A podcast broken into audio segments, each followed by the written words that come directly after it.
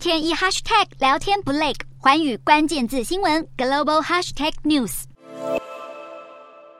手推车上堆着大包小包，日本政府最近先行试办开放小型团客入境。首批来自美国的七名团客已经在二十四号开心抵达成田机场，要展开八天七夜之旅。参加试办团的游客必须完成三剂疫苗接种，也必须投保民间医疗保险，并且由日本旅行社领队陪同，彻底做好团员的行动管理以及确认身体状况。自从新冠疫情爆发后，日本就严格管控边境，暂停外国观光客入境。但日本首相岸田文雄已经宣布要开放外籍游客入境，从六月一号起单日入境人数上限调高至两万人。六月十号起开放团体旅客入境，而北海道新千岁机场以及冲绳那霸机场预计在六月中重启国际线。此外，日本疫情趋缓，首都东京和大阪新增病例都持续减少，有利日本各餐厅和商家在甩掉疫情后开始拼观光。